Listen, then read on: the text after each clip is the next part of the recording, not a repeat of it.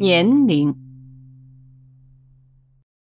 从前看人作序，或是题画，或是写匾，在署名的时候，往往特别注明“十年七十有二”“十年八十有五”或是“十年九十有三”，我就肃然起敬。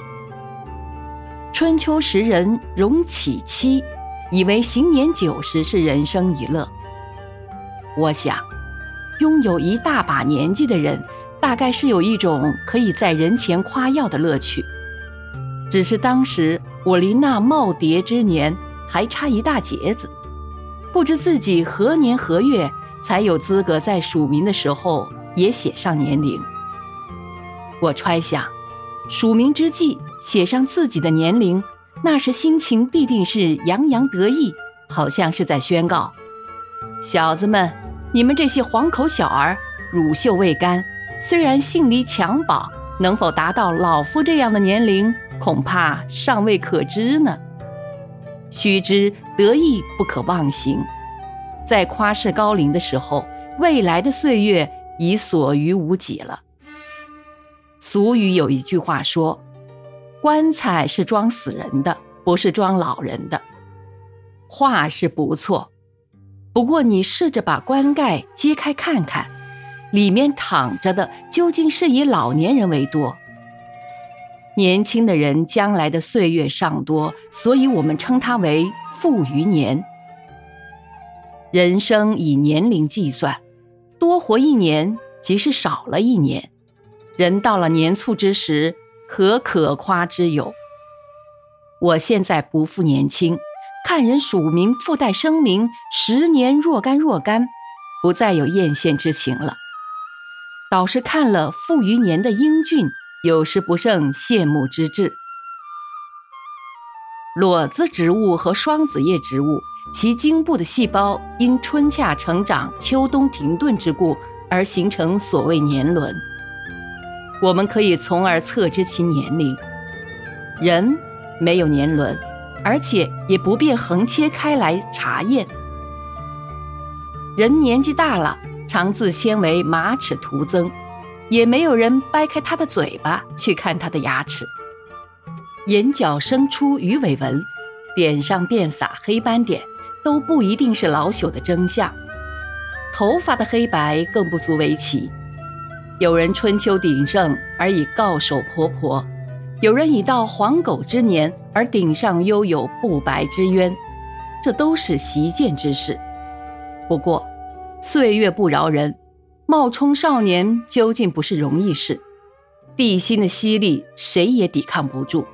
脸上、颈上、腰上、怀上，连皮带肉的往下坠。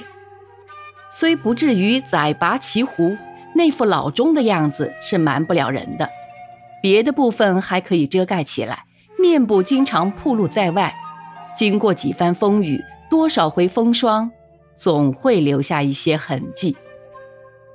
好像有些女人对于脸上的情况较为敏感，眼窝底下挂着两个泡囊，其状实在不雅，必剔除其中的脂肪而后快。两颊松懈，一条条的沟痕直垂到脖子上。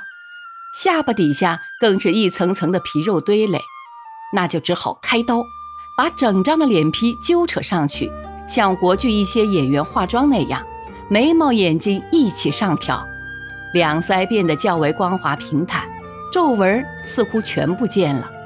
此之谓美容整容，俗称之为拉皮儿。行拉皮儿手术的人都密不告人，而且讳言其事，所以。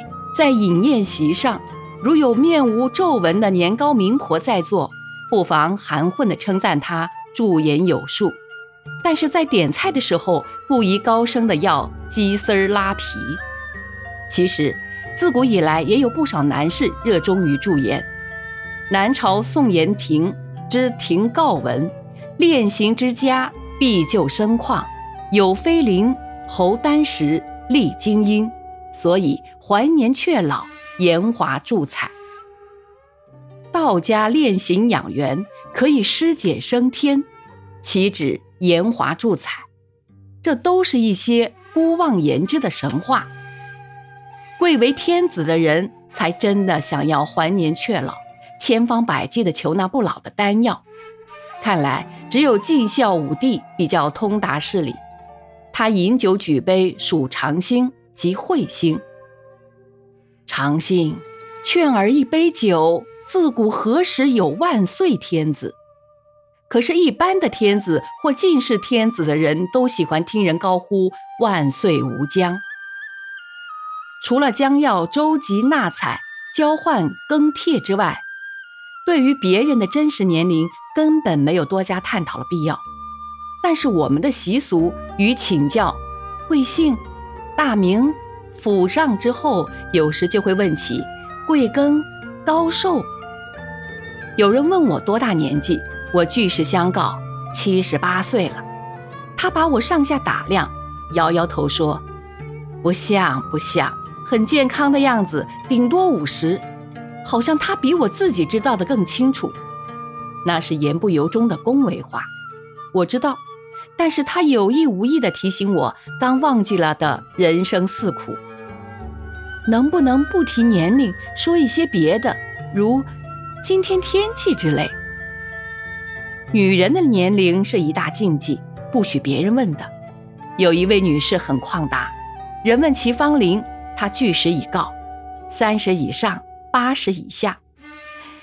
其实人的年龄不大容易隐秘，下一番考证功夫就能找出线索，虽不重，亦不远矣。这样做除了满足好奇心之外，没有多少意义。可是人就是好奇。有一位男士在咖啡厅邂逅一位女士，在暗暗的灯光之下，他实在摸不清对方的年龄。他用臂肘触了我一下，偷偷的在桌子伸下一只巴掌，尖张着五指，低声问我有没有这个数目。我吓了一跳，以为他要借五万块钱，原来他是打听对方芳龄有无半百。我用四个字回答他：干亲底事儿。有一位道行很高的和尚，涅盘的时候据说有一百好几十岁，考证起来聚讼纷纷。据我看，估量女士的年龄不妨从宽，七折八折优待；计算高僧的年者也不妨从宽，多加三成五成。人到了迟暮，如石火风灯，命在须臾，但是仍不喜欢别人预言他的大限。丘吉尔八十岁过生日，一位冒失的新闻记者有意讨好地说：“哎，丘吉尔先生，我今天非常高兴，希望我能再来参加你的九十岁的生日宴。”丘吉尔耸了一下眉毛说：“小伙子，我看你身体蛮健康的，没有理由不能来参加我的九十岁的宴会。”胡适之先生素来善于言辞，有时也不免说溜了嘴。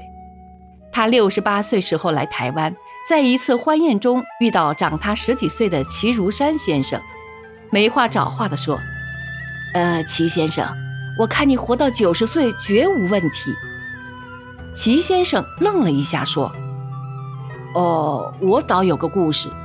有一位杰硕老叟，人家恭维他可以活到一百岁，愤然作色曰：‘我又不吃你的饭，你为什么限制我的寿数？’”胡先生急忙道歉：“我说错了话。”